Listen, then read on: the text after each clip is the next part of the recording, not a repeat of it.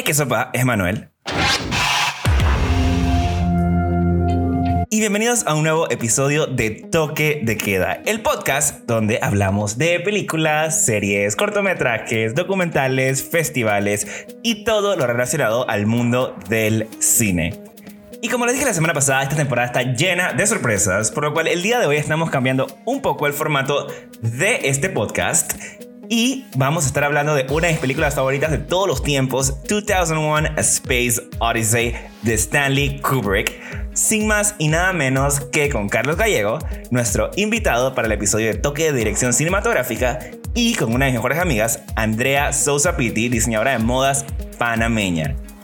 Y antes de comenzar, quiero darle un shout out a los chicos de Cinema Club PTIE, los cuales tienen un club de cine online por Zoom todos los miércoles a las 6 de la tarde. Así que búsquenlos en Instagram porque hace unas semanas tuvimos una conversación sobre esta película que vamos a hablar el día de hoy aquí en Toque de Queda. Así que hay que darle el crédito a quien se lo merece. La verdad es que si les gusta el cine, se los recomiendo muchísimo. Yo había intentado ir desde que empezaron y realmente cuando supe que iba a poner esta película dije, no me lo puedo perder y la verdad es que valió completamente la pena, fue una conversación súper enriquecedora, se los recomiendo al 100%. Así que llegó el momento de darle play a este episodio.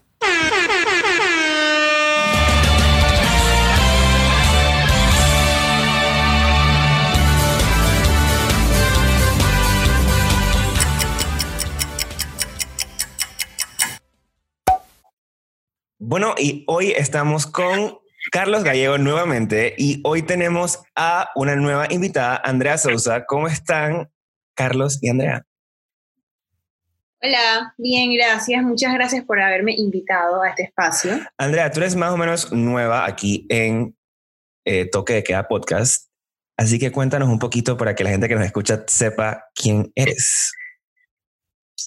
Bueno, mi nombre es Andrea Sousa, yo soy la fundadora y directora creativa de la casa de diseño de moda panameña Sousa Pitti, eh, que ya pues tenemos cinco años en el mercado, eh, ofrecemos al público ropa made to measure, hecha a la medida, así como también tenemos eh, un par de colecciones al año. Nada, nos pueden seguir en Instagram. Lo nuestro es. Voy a empezar con la propaganda. Nos pueden seguir en Instagram, arroba sousapiti. eh, y bueno, esa soy yo. a la orden para lo que quieran. Y esa soy yo. La verdad es que estoy súper eh, honrada de estar aquí.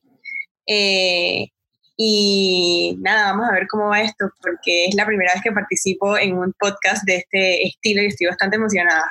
Oye, Andrea tiene unas mascarillas así super fashion del COVID, así que si las quieren ver, vayan al Instagram de Sousa Pity y si viven en Panamá, pues las pueden comprar. Este. Sí, también. este. A ver, el día de hoy vamos a estar hablando de la película de Stanley Kubrick, 2001 A Space Odyssey. Entonces, primeros comentarios de la película. Eh, Carlos, ¿qué opinas tú de esta película? Bueno, eh, hola, primero, gracias también por invitarme, Emma. Está muy divertido. De hecho, me encantó que me dijeras que querías hacer otro episodio en el que apareciera yo, la paso bien haciendo estas dinámicas. Pero bueno, a mí 2001 es una película que me gusta un friego, me, gusta muchísimo. Yo la considero una de las grandes como obras maestras de, la historia del cine. tiene mucho que ver con el hecho de que considero que Stanley Kubrick es de los, este, de los, de los cineastas más influyentes del siglo XX. Este, y realmente, bueno, pues también tengo yo como una debilidad muy grande por la ciencia ficción, entonces pues, es la combinación perfecta. Claro, ahí, ahí, tenemos algo en común. Yo también amo la ciencia ficción a otro nivel. Y cuando está así de bien hecha y de bien pensada y que todos los detalles son como tan meticulosos y así, eh, me da, es un soft spot cañón para mí, como que realmente no le puedo quitar los ojos de encima.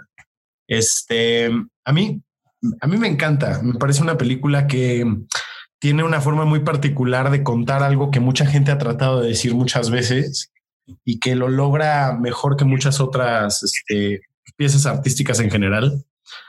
Eh, a mí lo que más me gusta de la película es cómo usa la propia O sea, creo que es un punto de vista muy humilde, es lo que, lo que creo yo, porque creo que eh, es una película que se regodea mucho en el como en el avance tecnológico y en como la imaginación de este futuro hipertecnológico, pero se atreve también a hacer una declaración sobre el infinito desde un punto y, como el conocimiento cósmico desde un punto de total ignorancia, porque el autor no te está diciendo con el final de la película ni con lo que sucede cuál es el secreto de todo o cuál es este como conocimiento este oculto que nos otorgan los alienígenas, digamos, sino que simplemente lo ve como algo tan grande y tan incomprensible para nuestras mentes que se vuelve totalmente críptico, ¿no?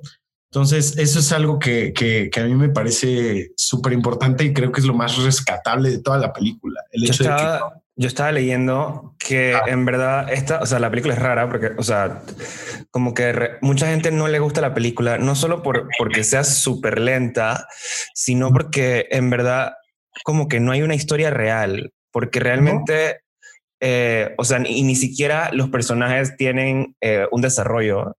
Eh, de Dave, que nunca sabemos nada, y de Hal, que es lo más cerca de un antagonista que podemos llegar, en verdad tampoco sabemos mucho. O sea, solo, o sea, nunca como que se explica por qué se, por qué se dañó, qué, qué quería. O sea, como que todo hay que asumirlo. Y eh, bueno, eso es algo que tiene rica esta película que Kubrick sí ha dicho, oye, eh, yo no voy a decir qué significa la película, eh, como la película es casi todo en silencio, o sea que no hay diálogos, pues casi, entonces eso abre la puerta que todo el mundo pueda interpretar lo que quiera la película, entonces él, él, prefirió dejarlo así a decirle a todo el mundo, dije, ok, tienes que entender esto porque esto es lo que tenía en mi cabeza. Andrea, ¿tú qué opinaste, opinas de esta película? Bueno, yo quiero empezar por decir que yo soy fan del cine, pero soy fan del cine sin saber en lo absoluto la parte técnica, la parte, o sea, yo soy fan del cine como, como consumidora de, cine, o sea, el punto de vista de la audiencia, ¿no? Eh, sin estar educada más allá que ver películas. Entonces, a mí me llama mucho la atención justo lo que acabas de decir, Emanuel, sobre, sobre cómo Kubrick en realidad no te cuenta la historia detrás de cada personaje, eh, porque yo lo sentí, es una película larga, o sea, como espectadora eh, que no sabe más allá de sobre lo que hace una película espectacular o una película técnicamente correcta, es una película larga, pero no la, no la terminé de sentir larga en las veces que la he visto, no la termino de sentir larga porque a pesar de que no me están dando la historia de esos personajes que normalmente es la que agarra la atención del público, me están haciendo experimentar eh, una sensación que no me hacen experimentar otras películas. Hay escenas de la película donde yo siento que yo estoy viviendo lo que está pasando. Hay escenas de la película donde yo siento que yo estoy, o sea, soy, y todavía hoy en el 2020, porque hay muchas cosas que pasan en la película a las que no hemos llegado, eh, yo todavía siento viendo la película que esta soy yo experimentando cómo va a ser el futuro de nuestro mundo. Entonces yo creo que eso es lo que tiene de bonito la película, te hace sentir que hay, eh, que hay un futuro en todo este tema y que, y que por más que tal vez no llegue antes de que tú te mueras, por medio de la película lo estás experimentando. Eh, y nada, o sea, como dices, la mayoría de la película es en silencio y es como tú te sientes como, como espectador con lo que está pasando y no necesariamente la, la, trama de la película o no necesariamente la historia de un personaje, sino el, el, ahora. O sea, lo que está pasando en el momento en pantalla. Y eso me encanta, porque no lo he sentido, creo que con ninguna película aparte de esta. Es que es curioso porque yo lo que creo de lo que están diciendo los dos es que en realidad no es una película que esté como fundamentada en una historia, es más bien como un concepto. Si tú, yo tuviera que escoger un personaje principal de la película, diría que el personaje principal es la humanidad, la raza humana, el, humano. Y el antagónico es la tecnología. Entonces es muy curioso porque lo ves en varios puntos este, de, de, la historia que te están contando, la relación que existe, o sea, toda la película en realidad va de nuestra relación con la tecnología, ¿no? el descubrimiento que tienen estos neandertales al principio de el uso de los huesos como herramienta que les sirven para comer y después les sirven para como eh, pues que, eh, proteger su territorio en el como charquito este en el que toman agua este los ayuda para protegerse de los depredadores en la noche también y es como este camino que empieza a seguir la humanidad desde ese palo hasta algo tan turbio y tan oscuro como es HAL, ¿no? Este, porque al final es lo mismo, es una herramienta creada por el hombre, nada más que ahora esa herramienta tiene también una, un, propio instinto de supervivencia, ¿no? Entonces, este, justo creo que ese como espacio que se queda abierto al final, en una historia en la que en realidad el desarrollo de personaje es saber de dónde viene y a dónde vamos como humanidad. Este, pero es como que la historia nunca acaba, ¿no? O sea, por lo menos eso es lo que yo siento del final. Es como, o sea, después de esto que sí, no sabemos, no, no te puedo decir yo, creador de la película, pero entonces pues, se vuelve todo muy ahí. O sea, yo estaba leyendo como que como que bueno, al principio cuando vemos el espacio por primera vez, vemos como que estas naves espaciales que en verdad simbolizaban como que armas nucleares, porque, o sea, la película salió en el medio de la Guerra Fría, entonces, este, eso como que estaba simbolizando ese aspecto, sin embargo, él no lo quiso, él había hecho un voiceover explicando esto para poner en la película y al final él decidió no meterlo ahí. Pero ¿qué era lo que eh, ¿Cómo? ¿Qué era lo que explicaba? O sea, que explicaba que eso que estás viendo eran unas armas de destrucción masiva nucleares y que, que querían destruir el mundo, pues. Eh, y que el bebé del final se supone que tenía que destruir todas estas, estas naves, pues. Pero al final eso no se ve. Entonces, eh, porque como te digo, eh, o sea, eso, o sea, él solo dijo el mismo Kubrick. Entonces, como que no, no se ve en la película, pero porque exactamente no existe eso. Em, me gustaría como que hablar un poquito eh, sobre que la película en verdad es extremadamente lenta, pero eh, siento que es porque en verdad no hay este diálogo. O sea, la primera parte de la película creo que nadie habla eh, y creo que en la última tampoco. o sea, eh, los diálogos son mínimos. Eh, siento también que, por ejemplo, si nos vamos a la primera parte de Dawn of Man, este, de Dawn of Man, este, realmente aparte del ruido de los monos, no hay más nada. O sea, eh, son 30 minutos que si yo hubiera estado en el cine viendo esta película por primera vez antes de que, o sea, en su estreno, hubiera quedado es que, ¿qué coño estoy viendo en la pantalla? O sea, porque estoy viendo unos monos bailar. ¿Ustedes qué piensan, por ejemplo, de este, o sea, de este aspecto de, digamos que, utilizar em, pocos diálogos? Bueno, yo vuelvo a la parte eh, de la que hablé antes sobre la experiencia, cómo te hace sentir la película. Yo esto lo voy a decir ya desde el punto de vista como, como artista, como persona eh, amante del arte. Al final del día, el cine es un tipo de arte y eh, yo sé que también es entretenimiento, pero películas como esta te enseñan que el arte es mucho más allá de entretenerte, el arte es hacerte sentir. Eh, es una película muy humana, como, como, como decían, el, el, el focus principal de toda la película es el ser humano desde sus inicios. Entonces, sí, tal vez en un principio en la película, la primera vez que la vi, sí me quedé como que, wow, estos, estas, estos, estos monos aquí bailando, ¿qué? Pero poco a poco la película me empezó a hacer sentir me empezó a hacer sentir que eso había sido parte de mi historia, me empezó a hacer sentir curiosidad, me empezó a tal punto que cuando se acabó la película, lo primero que hice fue buscar, la primera vez que la vi, fue buscar qué significaban muchas cosas que no había entendido. Entonces yo creo que por más que la película sea lenta y te deje un poquito como qué está pasando, te engancha porque te hace sentir que eso es algo que es parte, que tú eres parte de eso es algo que es parte de tu historia, es algo que es parte de tu historia, tu presente y tu futuro.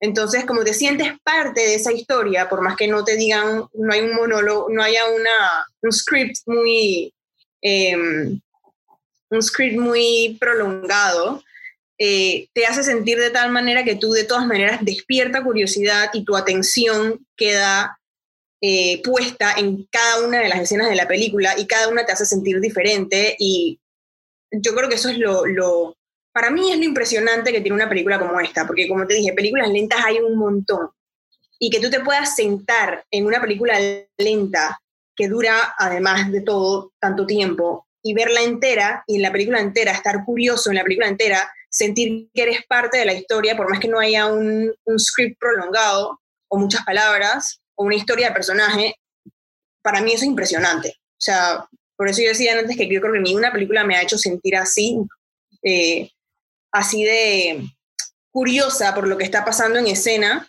sin contarme una historia. O sea, es, es arte, no tengo cómo más explicarlo. Esta película, o sea, digo, esta película también fue como que un game changer en el mundo del sci-fi y fue la inspiración de un montón de directores el día de hoy. Eh, y, o sea, gente tipo Steven Spielberg, eh, George Lucas.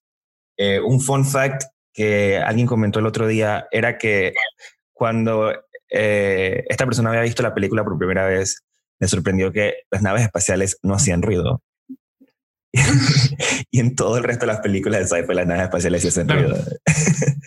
Entonces es como que, o sea, hay un quote de George Lucas que tengo aquí, em, eh, que él dice que es súper sutil, súper visual y que la historia es razor thin.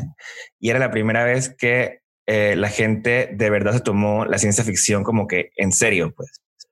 Entonces, eh, no sé, siento que, que, para que una película como que, chuso, cambiaste cómo se hacían las cosas, o sea, de verdad tienes que tener una visión demasiado loca y demasiado como que innovadora en tu época para hacer eso. Eh, y creo que esto obviamente, eh, aparte de la fotografía hermosa, aparte de este, los encuadres excelentes, los planos, dije, wow, eh, creo que también se ve en el, en el hecho de cómo está armada la película y obviamente en el diseño de producción. Claro. Mira, a mí, a mí lo que dices de, del lenguaje lento, ¿no? O sea, el, como tono arrastrado que tiene la película. Yo, yo soy fanático de las películas con poco diálogo, porque la verdad creo que en el cine la historia y el guion están un poco sobrevalorados porque lo veo de esta forma. El arte del texto es la literatura. Eh, claro, claro. Y el, cine no es el arte del texto, es el arte de la imagen que se mueve. Entonces a mí cuando, cuando un director tiene un como manejo del lenguaje visual tan cabrón que puede no usar diálogos y no usar personajes y con puras imágenes, hacerte entender a ti perfectamente lo que está pasando, a mí eso me encanta. Entonces, tipo, la escena, la primera escena realmente es eso, porque, como sí, ¿no? O sea, tienes como las actuaciones de los, de los neandertales, que además me imagino la preparación actoral de esos tipos que están dentro de los trajes y es fabulosa, ¿no? Claro, de hecho ellos son bailarines de ballet profesionales. Kubrick no quería trabajar con actores para eso. Entonces, como que... Eh, y de hecho, bueno, hablas de la primera escena. La primera escena no empieza con los monos. La primera escena son dos minutos de pantalla negra con música. Sí. O sea, te estás metiendo, tota-, o sea, estás usando realmente lo, digamos que audiovisual para sumergirte dentro de la aventura que vas, que vas a vivir, pues. O sea, que me parece súper cool. Acabas de mencionar algo bien importante que no habíamos hablado hasta ahora. La música es brutal. O sea, este requiem de Ligeti que usa al principio y en las escenas en las que aparece el monolito es una pieza de, es una pieza musical realmente espeluznante. O sea, yo recuerdo una vez que estaba con unos amigos, fuimos como al, al campo, etcétera, y estuvimos como ahí acampando y bla, bla, bla. Este, y un, y un amigo nos puso esta pieza y nos empezó a contar de cómo los requiem son música que se utiliza para como pedir el descanso de las almas que se van y bla, bla, bla. Pero esta pieza específica era un requiem que buscaba totalmente lo contrario. O sea, como el vacío absoluto de la muerte y el, el no descanso, ¿no? Este, y entonces es una pieza realmente así, como aplastante. Y es muy curioso cómo la, utiliza Kubrick para dar esta sensación como de, bueno, o sea, a mi parecer como de terror cósmico, ¿no? Como de algo tan grande y tan vasto que no sabes explicarlo y cómo estos hombres monos se encuentran con el monolito al principio y como que lo empiezan a tocar y no saben qué es y están como aterrados y súper impresionados de lo que están viendo enfrente, ¿no? Y eso con, eso contra como la majestuosidad de las dos piezas de Strauss que suenan, que son Hacia hablo Zaratustra, que es como la, cosa más icónica de 2001, si lo dice el espacio. Claro. El, amanecer este con la luna, el sol y la tierra este, alineados y tan, tan, tan. Después el Danubio azul cuando, cuando la, nave llega a la estación espacial, ¿no? Pero como que tienes este contraste entre como los súper oscuros, súper así, contra esta, estas piezas como bien majestuosas, así, este, bueno, es que Kubrick se me hace un maestro para la música, ¿no? Beethoven en... Totalmente, o sea, creo que en todas sus películas eh, la música es un aspecto súper importante, o sea, y siempre como que lo hace disque, o sea, como que, de anillo al dedo. Este, antes de entrar en la pregunta del millón, yo quería que Andrea nos comentara un poquito sobre eh, qué te parece eh, los vestuarios que utilizan en la película eh, relacionados, por ejemplo, a que la película es del 68, pero estaba eh, como proyectando que era en el 2001 y cómo eso guardó relación con lo que en verdad pasó en fashion para esa época en la vida real. Sí, bueno, este sí es mi tema. eh, ok, te voy a, primero te voy a, contar un poquito sobre lo que fue la moda en los 60, porque eso influyó también mucho el, el, diseño de, de, vestuario de, de, de todo, de películas, de, de ballets, de, muchas cosas, ¿no? Eh, nosotros pasamos de una moda de los 40 y los 50 que era una moda conservadora. Y culturalmente hablando también éramos mucho más conservadores. En los 50 la moda era los vestidos para estas amas de casa perfectas, eh, los, los, trousers y los, y, los, y los pantsuits para estos hombres que eran eh, empresarios, que trabajaban en, eran madmen, etc. Ese era como el sueño americano, por decirlo así, ya hablando como de esta parte del mundo, ¿no?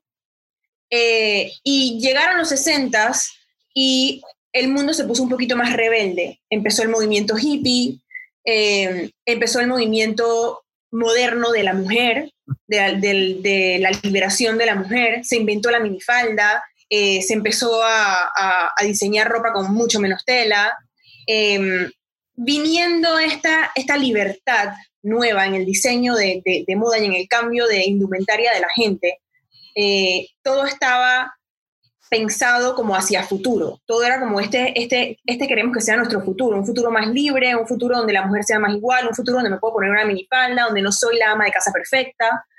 Eh, y pensando en este futuro, en los 60 se volvió, en cuanto a diseño de moda y en muchas otras cosas, porque lo vemos hasta en las cómicas, eh, una década futurista.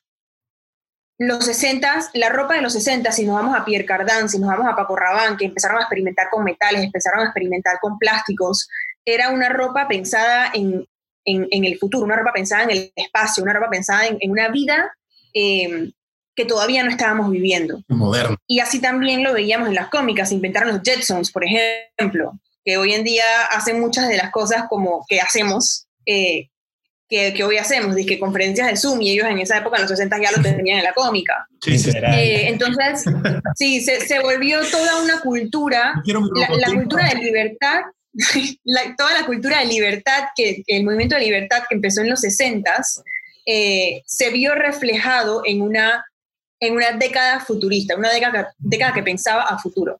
Eh, y eso lo podemos ver en las escenas, en cada una de las escenas de la película de Kubrick cuando llegan a ese futuro.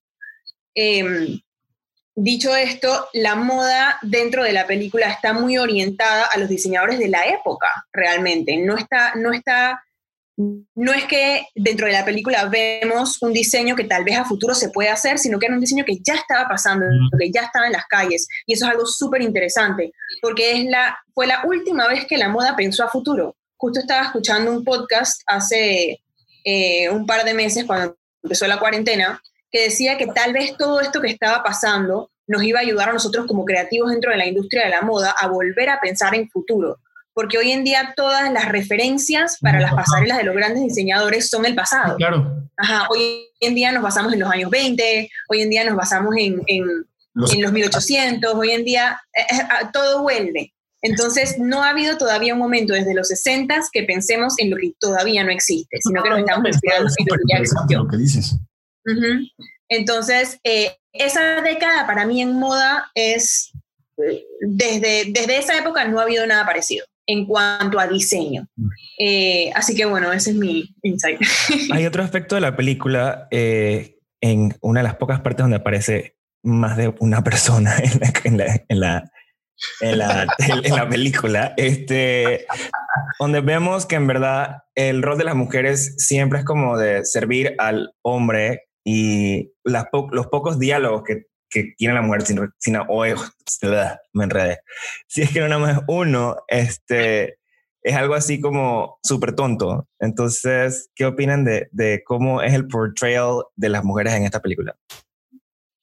Hmm. A mí me parece deplorable. O sea, a mí me da coraje pensar que uno de mis grandes ídolos no pudiera tener como un poquito más de visión a futuro para imaginarse realmente no nada más el cambio tecnológico y de estilo y como el alcance de la humanidad, sino el cambio social, ¿no? O sea, no sé, me parece muy corto de visión. O sea, es como en, no sé, o sea, por Star Trek, por ejemplo, pues, tenía, tenía personajes negros dentro de esta idea de como la unión de la humanidad completa viajando al espacio. Dices como, bueno, ¿por qué no hay personajes femeninos, ni negros, ni latinos? Todos son gringos. Entonces dices, bueno, no sé, me parece, eh, creo que, creo que pudo, pudo haber tenido un poquito más como de ese pensamiento de, o sea, la sociedad es está intentando, porque aparte está hecha en un año, justo lo que decías ahorita, Andrea, eh, los 60 son, o sea, los años de la contracultura al 100%. Y ya en 68, cuando se estrenó la película, digamos que, digamos que, ahorita lo comentábamos, Doctor Strange Love creo que es como del 66, 65. Entonces, pues por lo menos estás hablando de que esta película estaba en preproducción desde el 66. Claro. O sea, es todo el principio del movimiento hippie con todo el trasfondo del movimiento beatnik antes de eso. Y como que todo el civil rights movement y los derechos de, las, de, la mujer, etcétera.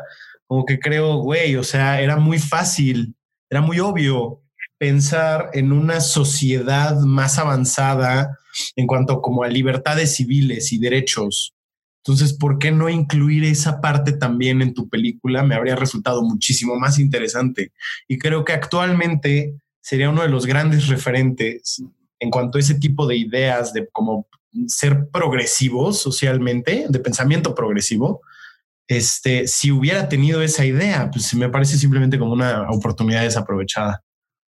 La verdad. Sí, yo, yo concuerdo. Yo creo que en cuanto al, al futuro de la sociedad en ese aspecto se quedó un poco corta de visión la película. Eh, sí, concuerdo contigo, Manuel, que también lo hablábamos eh, antes de empezar, que la mujer es más vista dentro de la película como un objeto de, decoración o servicio. Eh, y yo me sorprende justo también por lo que por lo que acaba de decir Carlos, porque en ese momento la mujer ya había dejado de ser un objeto de decoración y servicio. O sea, en ese, en ese, a ese punto ya habíamos entrado en esta época de la que hablábamos antes de libertad y de, de el movimiento moderno de, de, los derechos de la mujer. Em, y yo creo que se enfocaron más en la parte, eh, se enfocaron más en la parte de hacia dónde va el hombre eh, con sus avances en tecnología que hacia dónde va el hombre con sus avances culturales o de sociedad. Eh, sí, sí, sí vi mucho en la primera parte de la película el avance cultural y social que habíamos tenido, pero luego en la parte del futuro me faltó ese avance social y cultural. Sí, Me pareció curioso. Claro, o sea, eh, eh, de hecho, o sea, es algo súper interesante y yo realmente no lo había notado hasta que lo, lo comentaron el otro día eh, en un cinema club que estaba y me pareció como que, wow, en verdad, si no me lo dicen, no me doy cuenta. Y está cool que alguien lo dijo, porque entonces ahora sí me doy cuenta y, y ahora es como que algo que también tengo que prestar atención en las películas a ver qué estoy viendo. Eh, que usualmente no es algo que vea, o sea, yo me enfoco más en la parte de que, del cine, o, sea, de, la tecnicismo del cine y no necesariamente en la parte eh, ya en lo que pueda llegar a significar eh, cosas tan pequeñas como esa, pues. ¿Cómo, se, em, llama, ¿Cómo se llama, esta, esta prueba? es que tengo un pelo en la, como que.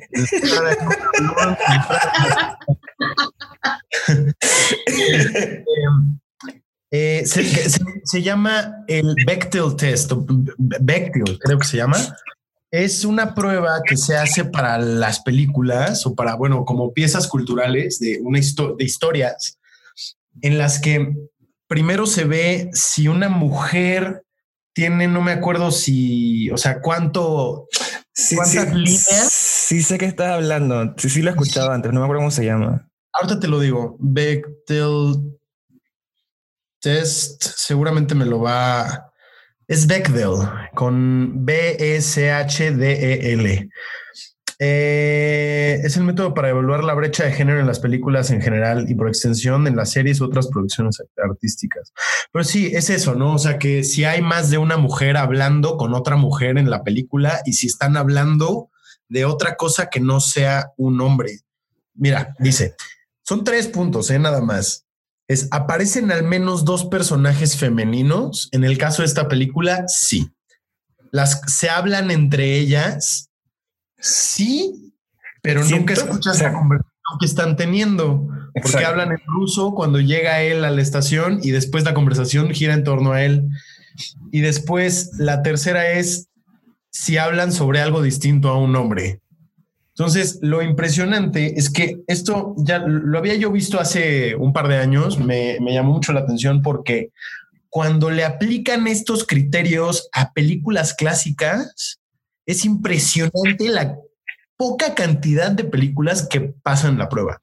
Y son criterios mínimos, o sea, mínimos, o sea, mínimo tienes mujeres hablando en tu película entre ellas de algo que no sea un hombre. No, güey, la única vez que salen hablando están hablando del personaje principal, ¿no? Entonces es como, no sé. pero quería hacer una, una pequeña observación. Yo esta película bueno, como, como les dije al principio, a mí es de mis favoritas. La he visto muchas veces, pero hacía como cuatro o tres años que no la veía. Y una cosa que me llamó muchísimo la atención, que fue el hecho de que en 1968 todas las pantallas eran horizontales. ¿Estás de acuerdo? El cine. ¿Cómo así? Sí, o sea, la pantalla de tu computadora es horizontal, ¿no? Ajá, ajá todo lo que se filma, todo lo que se graba desde siempre, se graba en formato horizontal.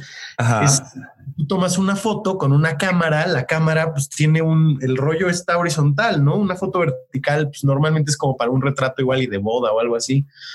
Y hasta ahora, con el nacimiento de los smartphones, es que vemos un poco más el formato vertical que yo odio, porque en todas las, todo lo que se reproduce es horizontal también. Creo que todo odiamos lo, lo vertical, la verdad. Prácticamente todas las pantallas que salen en la película son verticales. Eso me voló la cabeza porque nunca lo había pensado. Y, cuando lo vi dije, eh, o sea, lo que tienen ellos cuando están viendo la, su entrevista en la tele, cuando van en la nave, este, lo que tienen son como iPads y se están viendo en vertical y él tiene así como su cosa y dice así como BBC, no sé qué. dije, qué raro. Si les hubiera ocurrido en 1968, ah, en el futuro las pantallas van a ser verticales en lugar de horizontales. Es como, güey, you nailed it, ¿sabes? ok, algo importante de la película y que hablamos hace un rato em, era la pantalla negra con música al principio. Muchas personas dicen que esta pantalla negra simboliza eh, que el, viewer que eh, está viendo directamente al monolito como si lo tuviera en su cara, enfrente. Entonces, este elemento que es el monolito, que, que es como que lo que mueve la historia, la verdad tiene varios significados eh, y eso creo que depende de cómo cada persona lo interprete. Pero entonces a mí me gustaría conocer eh, qué piensan ustedes que significa este monolito. Es una buena pregunta. Para mí, por ejemplo, o sea, para mí, eh, yo en verdad nunca, me, o sea, como que nunca le había prestado atención a hacerme esa pregunta. Y esta vez que la vi para esto, me di cuenta que era como, o sea, como que es una representación muy literal de la curiosidad humana. Porque si lo ves eh, durante todas las partes de la película, eh, donde aparece el monolito, siempre como que ves a los humanos eh, o a los antes de humanos, no sé, los primates, este, los prehumanos, tocándolo con mucha curiosidad, como que, como que em, lo ven como que, como hasta cierto tipo de, como que de un ser superior. O sea, luego em, durante la película uno se da cuenta que, que cuando van a Júpiter, ellos nada más van a Júpiter porque lo decía el monolito, pero no fue porque en verdad ellos como que tenían una idea de que iba a pasar allá. Entonces, eh, creo que, que sí, que el monolito es como una representación muy literal de la curiosidad humana ya que como, como mencionamos al inicio, la película es, o sea, como que el protagonista de la película es eh, la raza humana. Pues.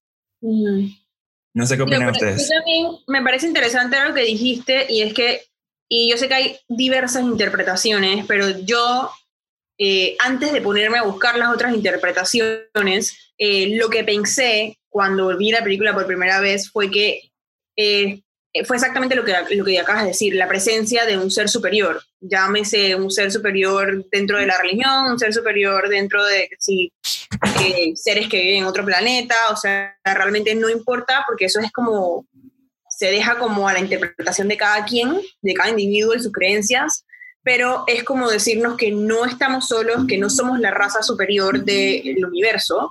Eh, y que hay algo que forma parte de la evolución de cada etapa del ser humano que no está totalmente bajo nuestro control. Eh, es, ajá, eso fue como lo que me dejó sintiendo el monolito y que es una herramienta no nuestra, sino de algún otro ser superior que nos guía hacia esos nuevos pasos que la sociedad debe tomar, que el desarrollo del ser humano debe tomar.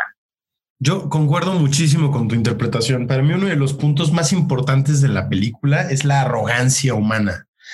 El hecho de que, eh, o sea, es como la mentira de creer que nosotros nos inventamos todo esto, ¿sabes? Porque creo que obviamente, o sea, la película, o sea, bueno, el monolito literalmente dentro de la trama, pues es eso, ¿no? Es como esta cosa que ponen estos seres espaciales, si quieres, porque pues nunca los vemos, entonces tampoco podemos decir los marcianos, no los aliens. este, pero para impulsar el, ingenio humano, ¿no? Por como incentivar la evolución. Eh, sin embargo, para mí, o sea, es que yo, yo veo la película, no sé, igual y es también como una onda como de mi perspectiva personal, como viendo películas, pero yo me he vuelto como muy sobre cómo el metarrelato, sobre cómo la película se trata de la película en sí. Entonces, a mí lo que me pasa un poco. ¿Qué? No entendí cómo así. O sea, es que luego, o sea, yo siento que las películas son simplemente, o sea, son, son, son simplemente la película. No sé, me, agarras la onda. Mira, creo que va a quedar un poco más claro lo que, lo que quiero decir con lo que, con mi forma de ver el monolito. O sea, el monolito es nada más el instrumento de narrativo que está usando el director de la película para incentivar este como cambio en la historia. Y lo que está queriendo decir de cierta forma, y que se relaciona también con lo que decías de que el principio negro es como si tú estuvieras viendo el monolito, es que el director es el que está guiando a esta versión de la humanidad para poder darte a entender este punto de como la relación entre lo humano y la tecnología y el viaje al espacio y la fregada. Pero como que el monolito es, es como un, o sea, siento que es como un lienzo en blanco sobre el que tú proyectas lo que tú quieres que signifique el monolito. Ese es donde creo que realmente entra no en el final, sino en el monolito es en donde realmente entra el espacio para que todos los espectadores distintos se formulen sus ideas y se viajen con la película. Porque tú puedes pensarlo de mil formas distintas. Puedes, puedes pensar que el monolito es este, no sé, o sea, lo puedes relacionar con muchas cosas en la historia real de la humanidad, ¿no? estas este, teorías de conspiración que hay sobre que los aliens construyeron las pirámides de Egipto y que este y que hay momias eh, incas que son seres del espacio y no sé, no mil de esas teorías de History Channel a las dos de la mañana. este, pero realmente creo que la película lo que plantea un poco más es es como el no importa cómo llegamos a esto, solo imagínate que llegamos a esto. Ajá. Y creo que el monolito es esa forma de, de, no, no tener que quebrarse la cabeza pensando en algo súper lógico y con fundamentos como científicos y la fregada, sino simplemente darte algo perfecto para que tú proyectes sobre eso lo que quieras, que es pues, al final un espejo negro. ¿Estás de acuerdo? Es un, claro, algo sobre lo que te ves y tú decides qué, qué, significa eso dentro de tu historia, que es la historia de la humanidad, ¿no? Bueno, no sé, creo que ya me estoy de braga. bueno, en verdad, muchas gracias eh, por sus comentarios el día de hoy. La verdad es que la conversación estuvo bastante interesante. Eh, y lo que me gusta era que, bueno, Carlos sabe bastante de la parte técnica del cine y Andrea es una aficionada. Entonces, eso hace que, que la conversación como que vaya a otros lados donde no, no va normalmente. Eh, así que bueno, muchas gracias por estar con nosotros el día de hoy. Y no sé si tienen algo más que decir o si dar sus redes sociales de nuevo para que la gente los siga. Y Andrea. Yo voy a volver a hacer propaganda. Arroba Sousa en Instagram. Estamos a la orden. Eh, y nada, gracias por haberme invitado a compartir este espacio, me encantó. Como digo, nada técnico, pero soy súper aficionada, así que cuando quieras siempre estoy up for the conversation. Muchas gracias, Carlos. A ver, cuéntame. Este, bueno, pues yo mi, estoy usando mi Instagram para hacer recomendaciones musicales. Entonces, si por ahí se les antoja seguirme, estoy como arroba la jacaranda. Este, y pues nada, me habías comentado hace rato, Emma, que diera recomendación, que tuviera alguna recomendación. Claro, es cierto, wow, se me había olvidado. Si, si tienen alguna recomendación de películas. Yo les voy a recomendar la, última serie que, acabo de ver, que es el documental, la, la, docuserie de Jeffrey Epstein, Filthy Rich, que está... Ah, la tengo en mi lista, quiero verla porque quiero enterarme de qué está pasando. Está brutal, está brutal, o sea, es, cero disfrutable, evidentemente, o sea, es de las cosas más horribles de la humanidad, pero, pero está realmente bien hecha y está, está buena la serie. Entonces, sí, esa es mi recomendación. Andrea, ¿tú qué podrías recomendarles a las personas que nos escuchan el día de hoy? Yo voy a recomendar un par de mis películas favoritas. Eh, basadas en ser aficionada y no saber del cine. Este, mi película favorita. No te, no te desacredites. Solo por si acaso. Eh, mi película favoritísima, y es por lo que hablaba hace un momento de cómo me hace sentir, es Dead Poet Society. Eh, yo creo que como artista, cualquier persona que esté eh, tratando de emprender o, tratando de llevar una carrera como artista que suele ser bastante frustrante, eh, una lucha entre lo que quieres hacer y lo que realmente puedes vender. Eh, Dead Society es una película que uno debe ver. Eh, aparte de eso, pues Citizen Kane es una de mis películas favoritísimas. yo creo que nos enseña mucho también sobre la sociedad. Y por último, pues no puedo dejar por fuera Pulp Fiction, que yo sé que es mega popular, pero por algo lo es. me, gustan tus recomendaciones en verdad. Y, o sea, solo porque recomiendes Citizen Kane, eh, en verdad, eso, eso habla de que en verdad eres un poco, un nivel más arriba de aficionado. Eh, bueno, muchas gracias de nuevo por estar con nosotros hoy y eh, nos vemos en la próxima. Muchas gracias, Emma. Oye, ¿puedo hacer una recomendación más que me acabo de acordar? Pues. me, encanta, porque dice Andrea, como no, yo como aficionada que no sé de cine y recomienda acá pinches películas súper grandes y así. Yo, ahora la docuserie de Jeffrey Epstein. no, pero ¿sabes cuál? Estoy viendo, estoy viendo esta serie Community. No sé si también, yo la estoy viendo también. la adoro. Es la segunda vez que la veo. Ya la había visto completa, pero realmente tiene una tiene una comedia brillante, como súper. Exacto. A mí me encanta, me encanta, me encanta. Y también como lo que hacen con diferentes géneros y referencias a cultura pop es excelente. Entonces también se las recomiendo como antídoto a lo de Jeffrey Epstein, que está de dejar mal sabor de boca por semanas.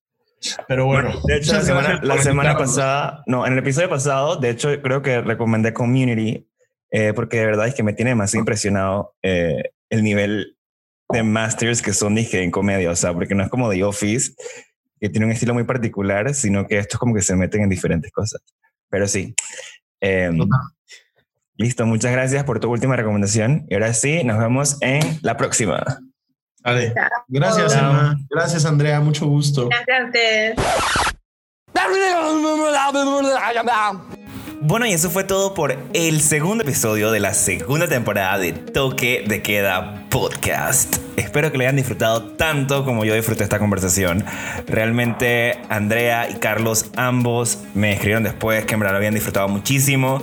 Es una conversación súper enriquecedora, es una película muy muy difícil de entender, muy difícil de interpretar y más que nada como está tan abierta interpretación, eh, lo hace aún más complicado de saber qué es lo que en verdad pensaba Kubrick al hacer esta película. Si tienen comentarios y demás, déjenmelo saber en nuestro Instagram, Toque de Queda Podcast, o por nuestro Twitter, Toque de Queda Pod. Sin más por el momento, nos vemos la próxima semana y recuerden que nos pueden seguir o suscribirse a nuestro podcast en Spotify, Apple Podcast y Anchor.